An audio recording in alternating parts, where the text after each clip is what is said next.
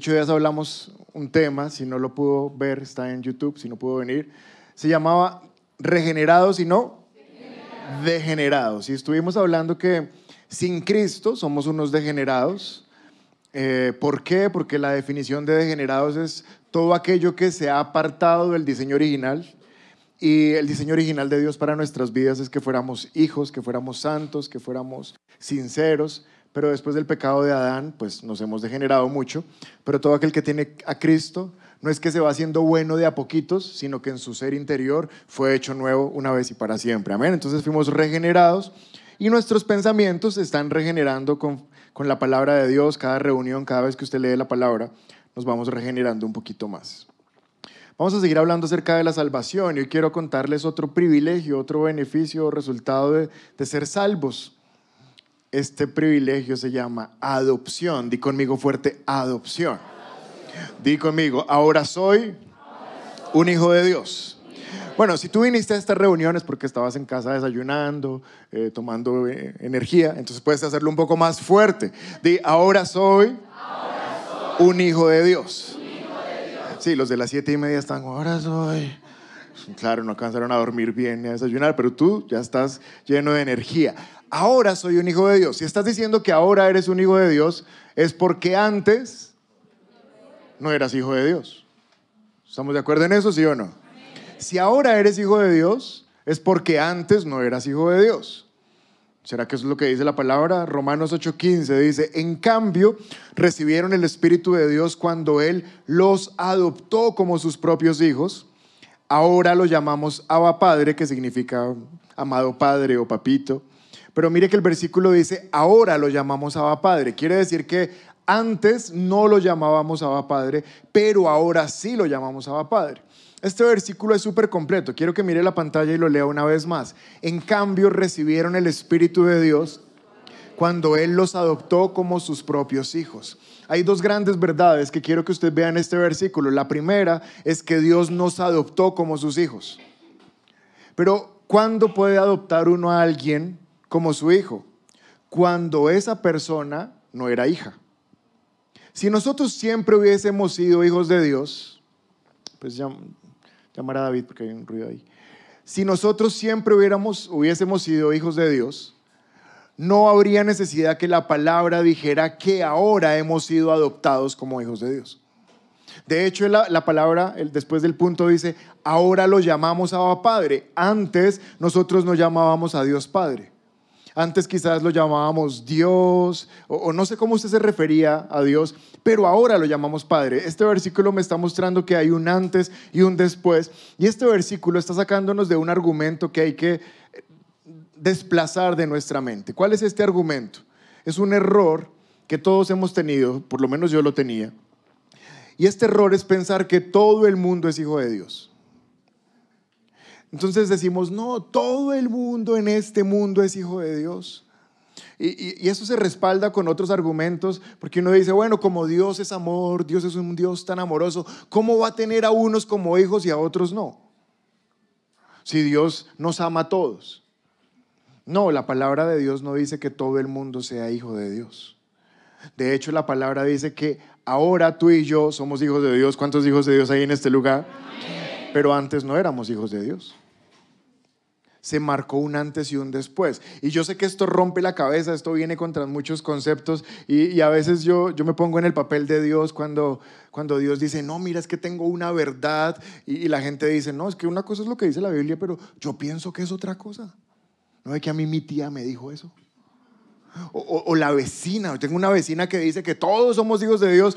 No, en cuanto a la salvación, quiero que me mires un segundo, en cuanto a la salvación no importa mucho lo que tú pienses.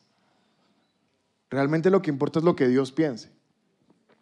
Porque puede que tú y yo estemos equivocados, pero Dios no se va a equivocar porque Él es el que se inventó la salvación.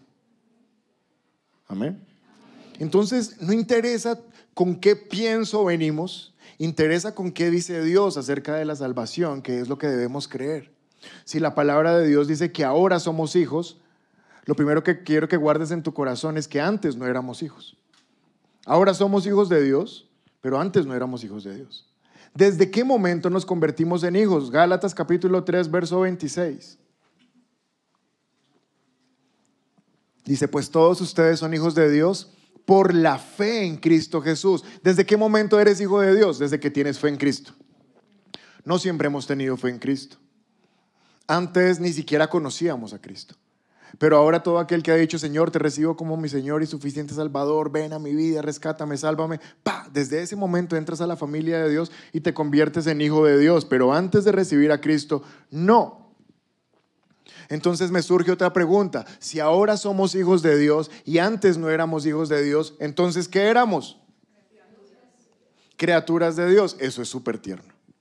Y es verdad, no estoy diciendo que no sea, no sea verdad, es verdad, éramos criaturas de Dios, pero en cuanto a ser hijos, si ahora somos hijos de Dios y antes no éramos hijos de Dios, quiere decir que antes éramos hijos del diablo. Aquí es donde me gusta ver unas caras como, ¿qué está diciendo? Dile a tu vecino, tú eras hijo del diablo. Pero ¿y por qué con temor? Díselo, tú eras un hijo del diablo. ¿Será que eso es lo que dice la palabra de Dios o yo estoy hablando aquí puras locuras? Si estás tomando apuntes, quiero que pongas como título, hijos de Dios o hijos del diablo. Mateo capítulo 13, verso 36. Jesús está a punto de explicarles una parábola que se llama la parábola de la cizaña. Di conmigo la cizaña. ¿Cuál es la parábola de la cizaña? Jesús está predicando, hay multitudes de personas y están los discípulos ahí al lado de Jesús y Jesús está predicando y dice, un hombre salió a sembrar en el campo y puso buena semilla, pero otro hombre malo por la noche esparció la cizaña. De manera que cuando empezaron a crecer, crecía la buena semilla, pero crecía la cizaña. Y los que recogen las, las cosechas dijeron, ay Señor, le dijeron al dueño de la finca, está creciendo la cizaña junto con la buena semilla. ¿Qué hacemos? La cortamos y el dueño de la finca dice, no, no la pueden cortar, porque al cortar la cizaña van a cortar también la buena semilla. Hay que esperar que ambas crezcan. Cuando ambas estén maduras, cortamos todo, separamos la mala, la quemamos y guardamos la buena. Jesús predica la, la parábola, todo el mundo se va y los discípulos se le acercan en privado y le dicen, maestro, no entendimos nada.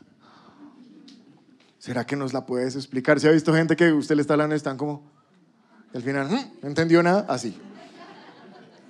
Entonces Mateo 13:36 dice, luego de despedir a la gente, Jesús entró en la casa y los discípulos se le acercaron y le dijeron, explícanos la palabra de la cizaña. Este es el momento donde usted debe reforzar su atención, porque es buenísimo lo que le voy a explicar. Jesús les dijo, el que siembra la buena semilla es el Hijo del Hombre, o sea, Cristo. El que salió a sembrar es Cristo. ¿Qué es lo que está sembrando Cristo? La buena semilla. ¿Cuál es la buena semilla? El Evangelio. La palabra de Dios. Cristo la está sembrando. ¿Cómo la está sembrando? A través de las iglesias, a través de los pastores, a través de todos ustedes que le comparten la palabra a alguien. Cristo está sembrando. ¿Vamos bien hasta ahí? Verso 38. El campo donde siembra la semilla, ¿cuál es? El mundo. Este mundo es el campo donde se está sembrando la semilla. La buena semilla son los hijos del reino.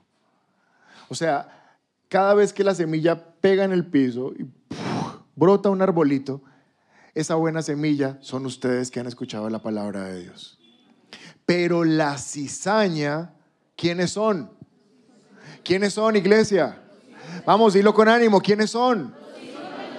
O sea que Cristo les está enseñando. Hay unos que se llaman los hijos del reino, los hijos de Dios, pero hay otros que son hijos del maligno. O sea que todos no son hijos de Dios.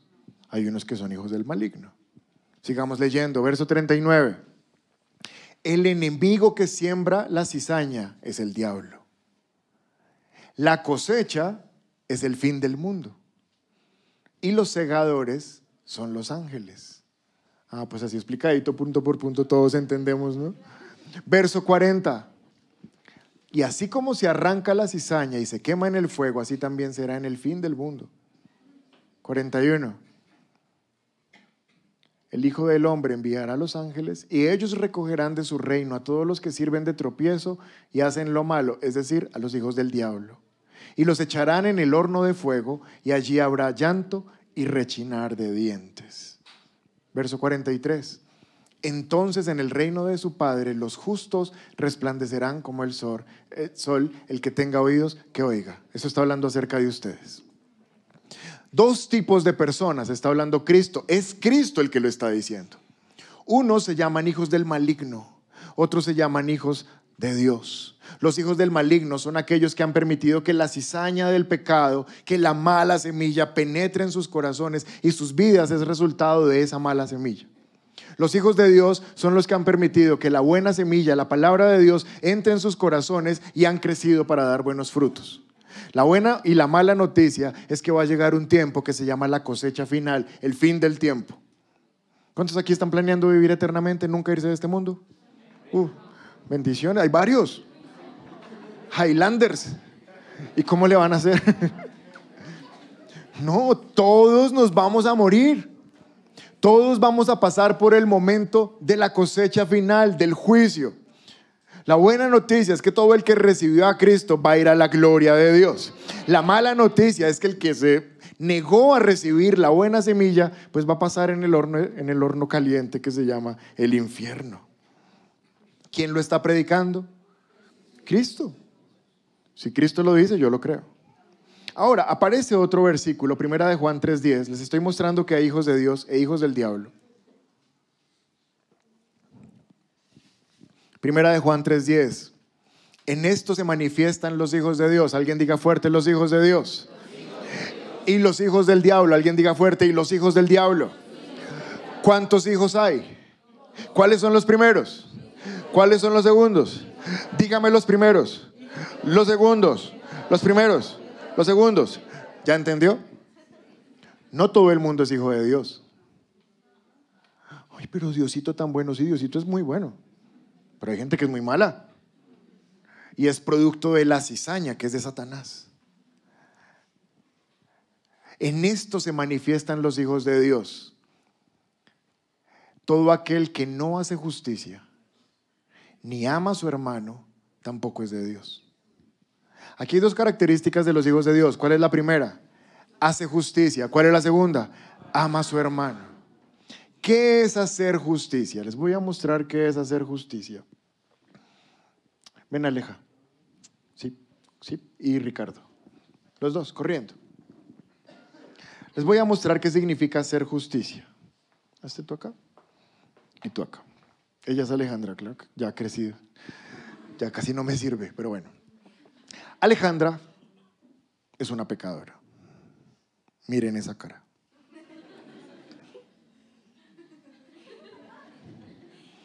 Ella ha pecado. Yo soy Dios, porque estoy predicando. tengo el control. Alejandra se quiere presentar delante de mi presencia para pedirme algo que necesita. Pero por causa de que ella es pecadora, no puede entrar a mi presencia. Porque la palabra de Dios dice que la paga del pecado, ¿cuál es? Así que si ella se presenta delante de mí con su pecado, yo con mi santidad, porque soy Dios santo, santo, santo, no tolero el pecado y ella caería muerta. Es lo que pasaba en el Antiguo Testamento. Cuando el sacerdote se presentaba en el lugar santísimo, tenía que entrar y hacer una nube espesa con incienso. Tanto que el lugar quedaba, eh, no, no se podía ni traspasar del incienso, para que la presencia de Dios no viera al sacerdote y el sacerdote cayera muerto. Para eso era el incienso. Hoy todavía se echa incienso y no se sabe ni para qué se echa incienso. Pues es para eso. Era porque el sacerdote necesitaba poner una separación para que Dios no lo consumiera por causa de su pecado. Nadie se puede presentar delante de Dios con su pecado y seguir bien, va a morir. Pero ahora dice que todo aquel que es hijo de Dios es justo. ¿Por qué es justo? Porque apareció Cristo. Él es Cristo. Saluda a Cristo. Ahora Cristo, Aleja, mírame a mí. Y Cristo se va a poner, mirándome a mí también, entre Alejandra y yo. Ponte en la mitad. No, no, no, no, quietas. Ponte aquí y mírame a mí. Mírame a mí. Volteate. Eso. Él es un gran Cristo. Ahora, cuando Dios va a mirar a Alejandra, ya no la ve. ¿A quién ve? A Cristo. Porque Cristo es el único camino que va al Padre. Ahora, cada vez que Alejandra va a orar, ora Alejandra. No, tú me mírame a mí. Escuchen, escuchen, Alejandra va a orar, ora. Ella está orando, si usted no crea, ella está orando. Cada vez que ella ora, como Cristo está en el medio, Dios la mira y dice, Ay, tan linda, o sea, es tan buena, es tan justa, es tan perfecta, porque Dios no nos está viendo a nosotros, está viendo a Cristo, que es nuestra justicia.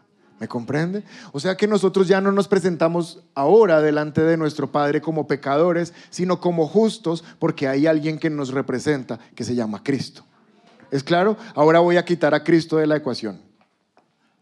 ¿Qué podría hacer Alejandra para que Dios el Padre la aceptara si Cristo no estuviera? Nada. Pero Diosito, te hago una novena de nueve días, ni con diez. Te hago una peregrinación de 40 días. No me alcanza nada, porque nada de lo que ella haga es suficiente para compararse con lo que Cristo hizo en la cruz. ¿Me está entendiendo? Entonces nuestra justicia solamente es Cristo. Nada más nos justifica. Listo, pueden volver al puesto.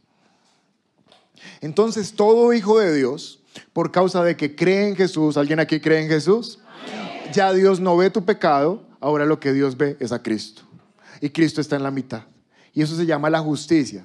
Guárdate en tu corazón o en tu, en tu pensamiento esta definición de justicia. Justicia es presentarse delante de Dios y no tener vergüenza por nuestro pecado. Porque no nos ve pecadores, nos ve justos. Eso se llama justicia. ¿Y hemos pecado? Sí. ¿Y vamos a seguir pecando? Sí. Pero Él no nos ve pecadores. ¿Por qué? Porque Cristo siempre está en la mitad. La palabra lo llama nuestro abogado defensor. ¿Vamos bien hasta ahí? Entonces aquí dice que se solicita, ah no. Aquí dice que los hijos de Dios tienen una característica. La primera característica es que son justos porque Cristo es su bandera, Cristo es su estandarte, Jehová Nice, el que nos representa, el que está en la mitad. Pero después dice que los hijos de Dios aman a su hermano. ¿Se acuerdan que fue un mandamiento que Dios les dio? Ama a Dios y ama a tu prójimo. Mírame a mí. Todos mírenme. No importa cuál sea tu prójimo. No importa si es tu mamá. No importa si es tu novia. No importa si es tu esposo. No importa incluso si es tu hijo. Todos los prójimos son inamables. ¿Qué? Dije inamables. Todo el mundo es inamable. Uno no puede amar a otra persona porque son desesperantes. ¿Sí o no? O sea, usted se casa enamorado de los cinco años y dice, ¿qué hice? Dios mío, ¿qué hice? Porque el amor humano es imperfecto. No alcanza para la eternidad. Romanos capítulo 5, verso 5 dice que el amor de Dios fue derramado en mi corazón para que yo pueda amar a los que son inamables. Entonces un hijo de Dios puede amar no con el amor que tiene, sino con el amor que Dios le da. Entonces por eso los matrimonios cristianos que están puestos en Cristo no se acaban.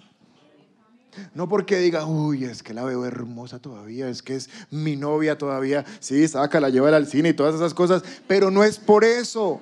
Es porque el amor de Dios que está en ti hace que le aguantes, que seas paciente, que le creas, que la perdones, todas esas cosas. ¿Me entiende? Solo los hijos de Dios pueden amar con este tipo de amor, porque es un amor que ha sido derramado en mí por el Espíritu que está en mí. Pero este versículo lo que le quiero mostrar no son solamente características de los hijos de Dios, sino que Juan también está diciendo, hay hijos de Dios, pero también hay hijos del diablo. Hechos capítulo 13, verso 9. Hechos 13, 9 le quiero decir la historia para que usted entienda lo que vamos a leer. Pablo está predicando la palabra y está a esto, a esto, de ganarse un señor que es de muchísima influencia en esa época. Ya lo tiene listo. O sea, este hombre escucha predicar a Pablo y está como, yo quiero eso que predica. Me gusta lo que dice. Ya lo tiene listo. Pero hay un hechicero que trabaja para ese hombre y le saca plata. Entonces el hechicero se está dando cuenta que Pablo lo está seduciendo con el Evangelio y el hechicero tiene que trabajar en contra de Pablo porque si no se le va la plata. Y entonces Pablo ahora mira al hechicero y mire lo que le dice. Saulo, también conocido como Pablo, fue lleno del Espíritu Santo y miró el hechicero a los ojos. Verso 10. Y le dijo, tú, hijo del diablo, lleno de toda clase de engaño y fraude, enemigo de todo lo bueno, nunca dejarás de distorsionar los caminos verdaderos del Señor. Pablo es uno de los apóstoles que más revelación tiene de la palabra, porque vio a Cristo cara a cara, sin estar con él físicamente. Y Pablo no le está diciendo, tú, hijito de Dios, que no eres tan malo. Ay, es que todos somos hijitos de Dios. No, este es un hijo del diablo. Ese hechicero que se está oponiendo a la predicación del Evangelio es un hijo del diablo. Ya usted vio a Jesús diciendo, hay unos que son hijos de Dios y la cizaña es hija del diablo. Ya le mostré a Juan diciendo, hay unos que son hijos de Dios y otros son hijos del diablo. Le estoy mostrando ahora a Pablo diciendo, tú, hijo del diablo. Y ahora Pablo me está mostrando características de los hijos del diablo. Tú, hijo del diablo, lleno de toda clase de engaño porque los hijos del diablo, como el Satanás es el padre de la mentira, ¿se ha visto que los hijos se parecen a los papás? Usted le pone mis gafas a mi hijo y es igualito a mí. Y se las quita igual, es igualito a mí. Porque los hijos se parecen a los papás. Así los hijos del diablo se parecen a su papá, que es el diablo. Si Satanás es el padre de la mentira, los hijos del diablo son mentirosos. Entonces, ¿Cuántos de ustedes han mentido estos días?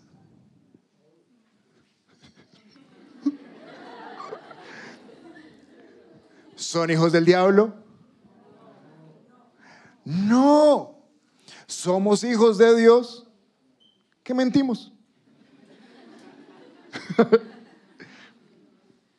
Pero usted ya no es hijo del diablo. Usted es un hijo de Dios. Escuche con atención que todavía no ha entendido los beneficios de decir la verdad. Pero sigue siendo un hijo de Dios. Esta semana pasó algo muy curioso y se lo voy a mostrar para que entienda lo que le quiero decir. Llego a mi casa y mi esposa se ha esmerado y ha hecho su mayor esfuerzo por hacer algo novedoso e hizo coliflor. Entonces mi hijo mira el coliflor y le dice, mamá, ¿qué es eso? Nunca ha comido coliflor. Y ella le dice, eh, son arbolitos. Y él le dice, mentira, los árboles son verdes. Yo no me voy a comer eso. Y no se los come. Y yo, hijo, cómete eso, eso te va a ayudar. Y él me dice, papá, ¿por qué tú no comes? Y yo, pues porque... bueno, sigamos, sigamos. él no deja de ser hijo por no comerse el coliflor, ¿o sí? Sigue siendo hijo. Solamente que no ha entendido los enormes beneficios. ¿Ustedes por qué se ríen? Minerales, vitaminas. Bueno, mi hermana es nutricionista, ella es la que sabe, yo no sé, qué tiene el coliflor. Él no lo ha entendido. Pero el hecho de que no se lo coma no significa que dejó de ser nuestro hijo. Lo seguimos amando porque es nuestro hijo. Dios te ama, así mientas. Pero en la medida que tú conoces más la palabra, cada vez vas a entender que cuando mientas te van a pillar. Y cuando te pillen vas a quedar mal. Y cuando quedes mal te va a tocar decir la verdad al final de todo. Entonces es mejor decirla antes. ¿Me entiendes? Pero los hijos del diablo se caracterizan por el engaño. Pero ¿cuál es el engaño? No es que ellos dicen mentiritas amarillas y tú las dices rosaditas. ¿Cuál es el engaño que caracteriza al hijo del diablo? El engaño de creer que Cristo no es necesario. El engaño de creer que se muere y no pasa nada, queda levitando en el aire o, o reencarna en vaca o en zancudo o en lo que sea. Eso es un engaño. ¿Me estás comprendiendo? El Hijo de Dios el engaño, el hijo del diablo, el engaño que guarda en su corazón es que Cristo no es necesario. Y yo estoy seguro que tú estás aquí porque sabes y tienes plena certeza que Cristo es imprescindible. Aunque mientas a veces. Después eh, Pablo le dice al hechicero, tú eres enemigo de todo lo bueno. ¿Qué es todo lo bueno? Todo lo bueno se resume en, una, en un solo nombre. Todo lo bueno se llama Cristo. Pero el hechicero era enemigo de Cristo porque se estaba oponiendo a la predicación del Evangelio. ¿Me está entendiendo? Y yo aquí es donde le quiero decir, entonces yo ya recordé cuando yo era un hijo del diablo.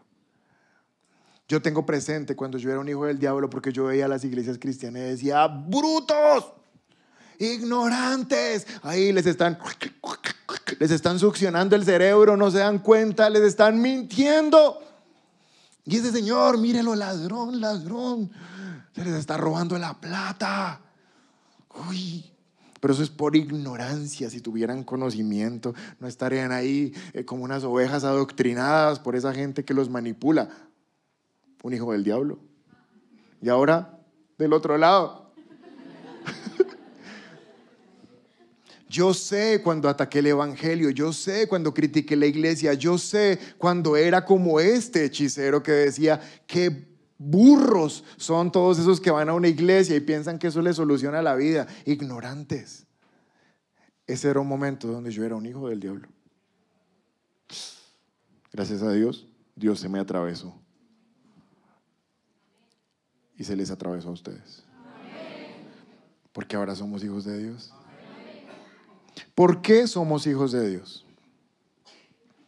No somos hijos de, Dios porque queramos ser hijos de Dios. Efesios capítulo 1, verso 5. Saludos a todos los que están en internet. ¿Sabe? Estuve hace ocho días en unos grados de, del centro de entrenamiento donde predico la palabra, donde enseño la palabra. Y varios pastores me dijeron, ay, seguimos sus prédicas. Entonces, pastores, saludos, bendiciones. Son de otras ciudades del país, pero ahí son humildes y creen que algo pueden aprender de mí. Bueno, bueno, pues de Dios a través de este lugar. Entonces, saludos. Efesios capítulo 1, verso 5. Dios decidió de antemano. ¿Quién decidió? ¿Quién decidió? Aquí no dice, y tú decidiste. Nadie decidió. Fue Dios el que decidió de antemano. ¿Por qué dice de antemano? Antes que tú decidieras venir a la iglesia, Dios ya había decidido invitarte. Antes de que tú esta mañana te estuvieras vistiendo y estuvieras pensando venir, Dios ya había planeado que en este día iba a tener una palabra para edificar tu vida.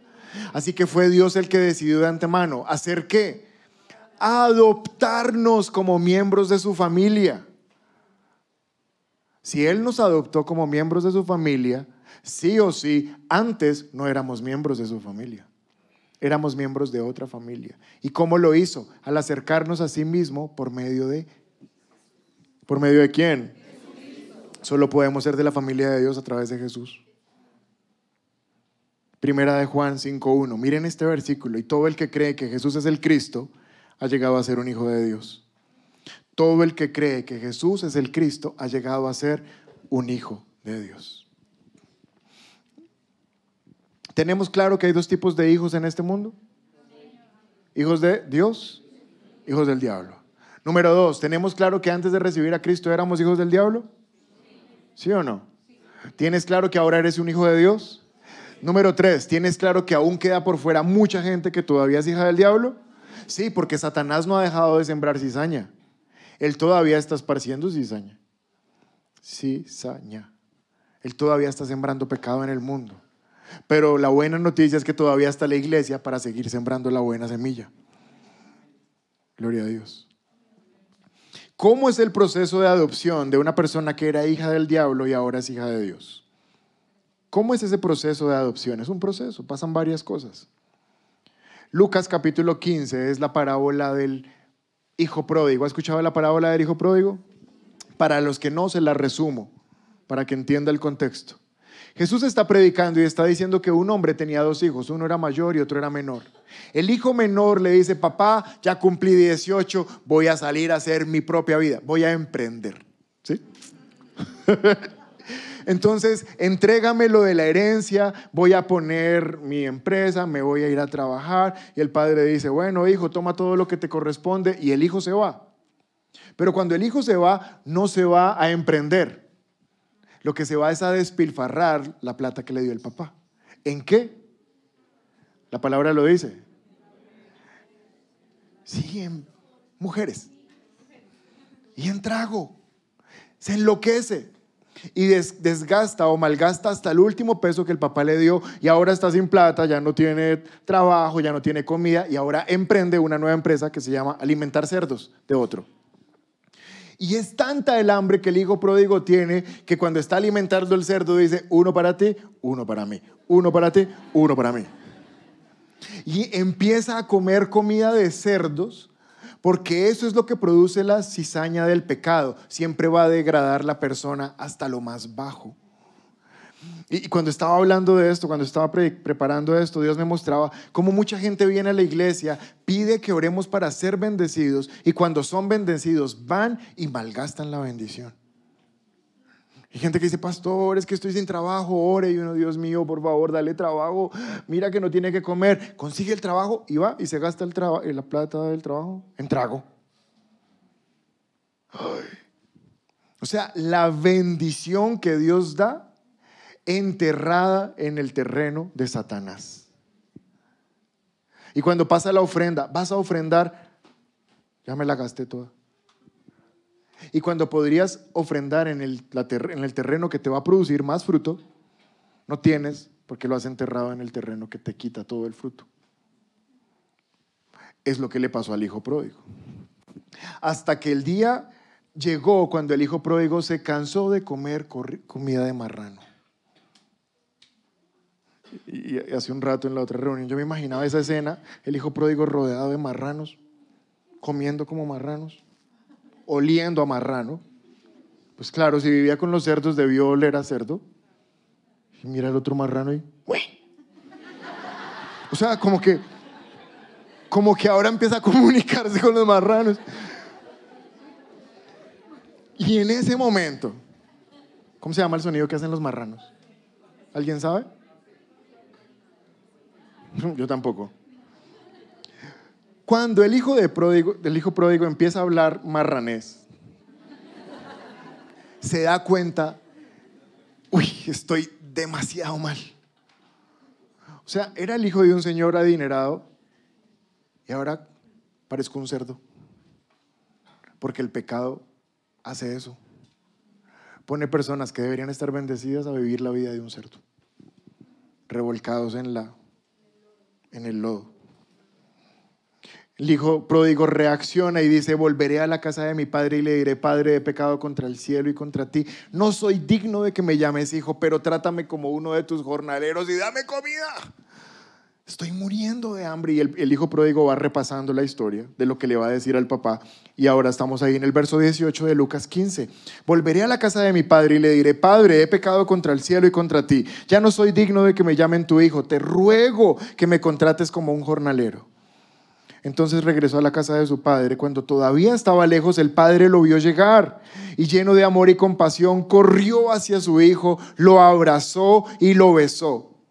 Su hijo le dijo, Padre, he pecado contra el cielo y contra ti, ya no soy digno de que llamen tu hijo. Sin embargo, su padre le dijo a los sirvientes, rápido, traigan la mejor túnica que haya en la casa y vístanlo consigan anillo para su dedo, sandalias para sus pies. Maten el ternero que hemos engordado y tenemos que celebrar con un banquete. Porque este hijo mío estaba muerto y ahora ha vuelto a la vida, estaba perdido y ha sido encontrado. Y comenzó la fiesta. Aquí el hijo pródigo está saliendo del mundo del pecado, está dejando de ser un hijo del diablo y está llegando a los pies de Cristo para ser un hijo de Dios. ¿Estamos bien hasta ahí? Antes de continuar con la historia, hay algo que yo no me había dado cuenta y esta historia la he leído quién sabe cuántas veces, pero no me he dado cuenta de algo, ¿sabe? El hijo no había llegado y el papá ya tenía lista la túnica, el anillo, las sandalias y el becerro. O sea, el papá sabía que el hijo venía. Tu padre sabía que tú venías y ya te tenía todo listo. Porque no fue como que se puso el papá en ese momento y dijo, ay, cosan una túnica, cosan una túnica rápido. No.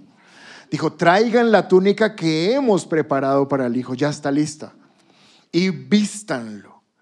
Y esta es la parte final de la prédica, pero te quiero decir, presta atención a lo que te voy a enseñar.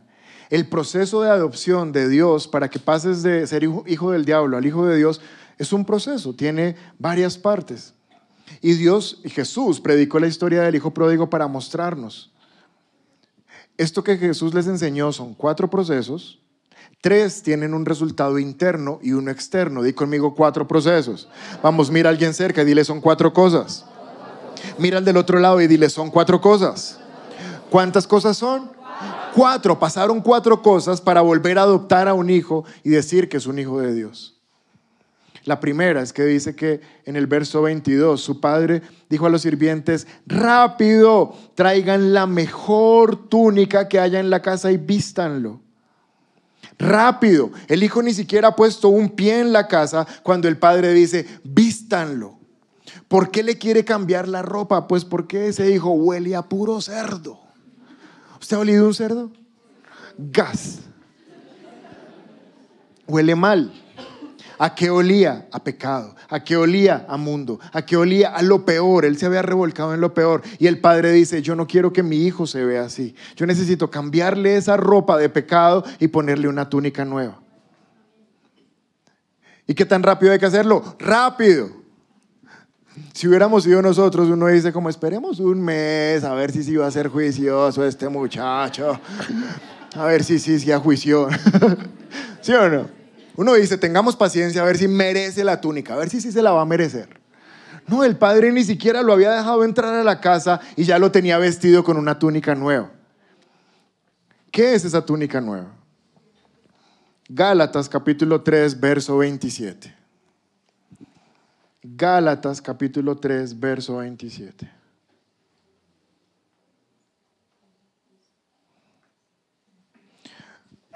y a todos los que fueron unidos a Cristo en el bautismo. ¿Cuál bautismo? Cuando recibimos a Cristo como nuestro Salvador. Se han puesto a Cristo como si se pusieran ropa nueva. ¿Cuál es la ropa nueva? ¿Cuál es la túnica nueva de la cual revistió el Padre al Hijo apenas lo vio llegar? La túnica nueva se llama Cristo. O sea, le quitó la vida de pecado y lo vistió de la misma manera como está vestido Cristo. ¿Sabe? Lo primero que ocurre cuando una persona vuelve al Padre y, le dice, Padre, adóptame, es que el Padre lo reviste de Cristo. Eso se llama, lo justifica. O lo hace la justicia de Dios. Ahora lo ve y dice, este es mi hijo. Todos ustedes están vestidos de Cristo. No vaya a orar como, papá, es que yo soy una porquería. Es que sí, tú sabes que yo soy lo peor y he hecho esto mil veces, pero cuando vayas a orar, entra y dile, Señor, soy la justicia de Cristo. Soy tu hijo. Y fallé, pero estoy revestido de Cristo. Pablo lo entendió también, que él dijo, en Cristo vivimos, nos movemos y existimos. Estamos completamente revestidos de Cristo. Eso nos justifica, esa es la justicia de Dios. Y miren lo que dice Tito 3.7. Este versículo quiero que lo lea conmigo a la voz de tres. Un, dos, tres. Por su gracia.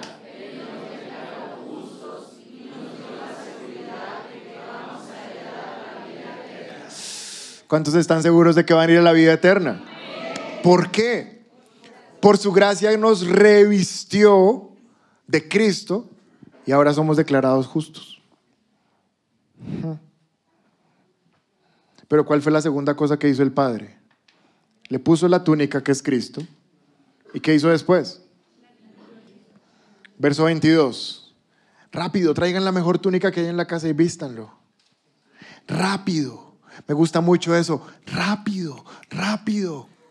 No, no den espera. Señor, ¿será que me hago 40 días de oración? No, rápido. Cuando tú dices, Señor, eres mi Salvador, ya eres hijo de Dios. Rápido.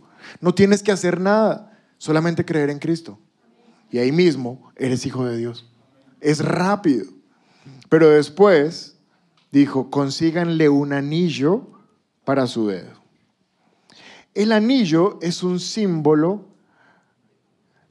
de pertenencia. Si usted ve mi anillo, Usted dice, ah, lástima, ya está casado. y me pasó hace como unos seis meses o ocho meses, yo tenía mi, mi argolla, la original, vuelta nada, o sea, toda raspada, toda fea. Y, y me parecía que como que estaba ya muy como adelgazada. Entonces fui donde el señor que me la hizo. Le dije, venga, ¿será que me la puede como reforzar? Que quede un poquito más gruesita, está como toda debilucha. Y me dijo, es bobada que la desbaratemos para hacer otra argolla. Más bien, entre las que hay acá, mídase una, a ver si es su talla, y, ya, se lleva una nueva y me deja la otra. Y yo, ah, bueno, chévere. Entonces me dio una que estaba como más fuerte, un poquito más gruesa. Y me dijo, se la marco. Y yo, ay, no me la marca y verá. Con ese ojo así negro. Entonces llegué a la casa todo contento, así estrenando mi argolla así brillantica. Le digo a mi esposa, mírame, me, me cambiaron por una que estaba mejor. Me dice, ¿qué? Quítese ese orgullo. Ah, sí, está bien. Cuando vio el nombre de ella en la argolla, dijo, esta es, bien. ¿Por qué? Porque si usted me quita la argolla y mira, pues aquí está el nombre de mi esposa y cuando me casé. O sea que esta argolla es signo de que yo le pertenezco y la de ella es signo de que ella me pertenece, porque somos una sola, uno solo, ¿me entiende? ¿Qué está pasando? Cuando el padre le pone anillo al hijo, está diciendo, este es mi hijo. Es un sello. Nosotros fuimos sellados como hijos de Dios. Efesios capítulo 1, verso 13 dice, y ahora ustedes los gentiles, gentiles significa que no somos de los judíos, también han oído la verdad, la buena noticia de que Dios los salva. Y cuando creyeron en Cristo, Dios los identificó como suyos al darles el Espíritu Santo, el cual había prometido tiempo atrás. Si tú eres hijo de Dios, número uno, estás cubierto con una túnica nueva que se llama la justicia de Dios. Pero ahora pasó algo más y es que en tu corazón vino el Espíritu Santo y te selló como hijo. ¿Están entendiendo?